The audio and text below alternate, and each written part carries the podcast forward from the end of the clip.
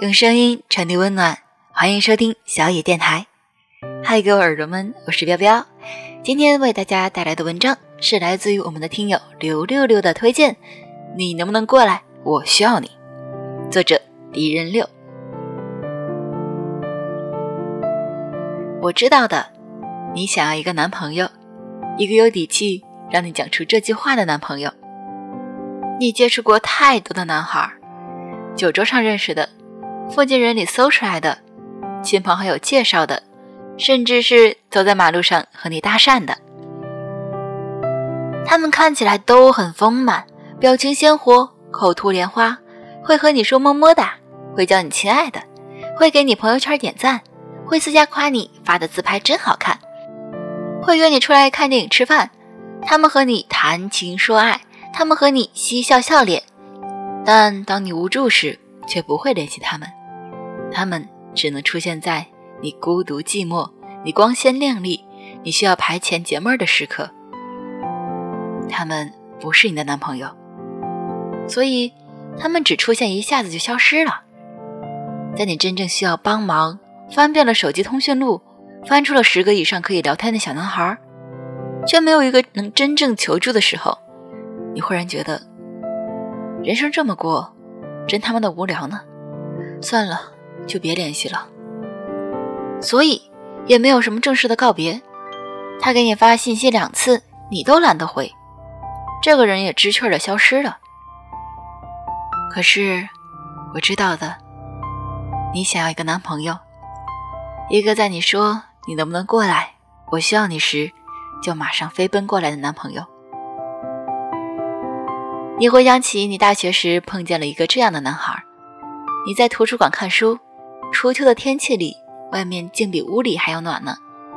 你穿着短裤，冻得腿冰凉，一面复习功课，一面和他抱怨：“图书馆真冷啊，冻死了。”结果二十分钟后，你看着他跑了过来，把自己的外套脱下来披在你身上，和你说：“给你送衣服来了，披在腿上会暖和很多。”我去打球了。说完，又飞快地跑开了。你在寝室嚷着好饿，跟他在 QQ 上说要饿死了都没吃的，太晚了，寝室不让出去了，顺便还发了两个哭哭的表情。结果你刚刚躺在床上，从电脑转战到了手机，就听见暴风雨一样的敲门声。你还以为是使用了什么违禁电器被发现，慌里慌张跑过去开了门，却发现值班老师拿着一兜零食丢给你。恶声恶气地说：“以后别搞这种事情。小男孩大半夜给你送来的，还求我送上来。”你咬牙在月初买了喜欢的外套，而把生活费花了个精光。你和他哭诉生活费都没了，他笑嘻嘻地把钱塞给你，告诉你拿去花好了。可他那个月却啃了一个月的面包，其实不过是千八百块钱，就是当年他全部的生活费。你记得你肚子疼。你感冒发烧，你作业没写完，你拿不动行李箱，就连你体育课乒乓球不及格，他都在。他给你烧热水，他给你买感冒药，他陪你写作业，他帮你拿箱子，他陪你练习乒乓球。可是那时候，你不懂得这种好，你以为每个男孩都这样。现在你知道了。不是每个人都能做到在你需要时马上出现，甚至大多数你碰见的人，被其他人问到是什么关系时，你都没办法说出口是恋爱关系，你只肯说那么回事儿吧，先看看再说。你根本不会期待，甚至不会去试探。当你遇到困难时，和你暧昧的人会不会来？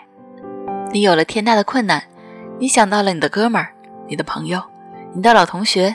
你的家人，却怎么也想不到他。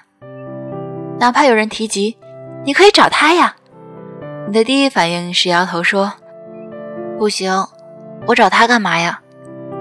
你们一起吃饭，一起逛街，偶尔买些小礼物，虽然从不 AA 制，但也绝对不会开口和对方要钱，也绝对不能公开关系，你偶尔会怀念当年的小男孩，那么可爱，傻里傻气。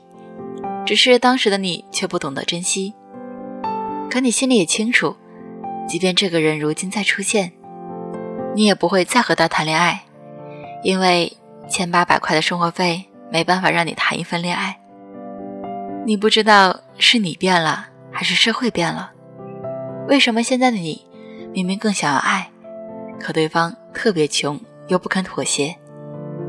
可你知道一件事，我们每一个人都有被需要关怀的时候。你去判断一个人值不值得继续的标准就是，无数次你都在想，他在就好了。所以，那个人能不能在你需要的时候，让你鼓起勇气开口说让他过来，成了你谈恋爱的底线。但至今仍没找到。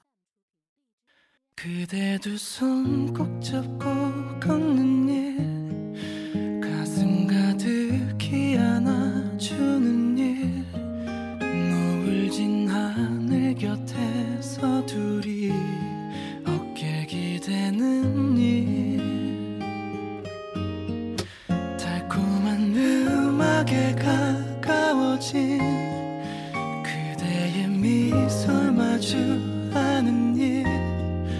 아이처럼 잠이 든 그 숨소리를 듣는 일 꼭 어제일 같아서 그곳 걷고 있죠. 그 봄에 자주 걸었던 길. 거듭하게 됐죠. 그날의 우리 모습들이 또 다시 생각이 나 그때가 나를 찾아와. But I'm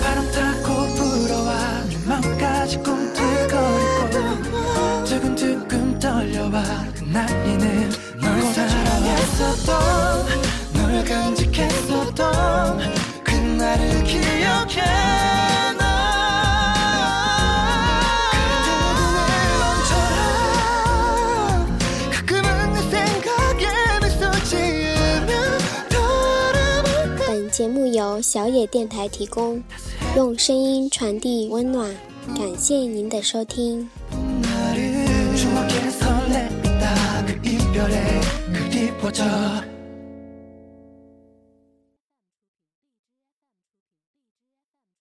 本节目由小野电台提供，用声音传递温暖。感谢您的收听。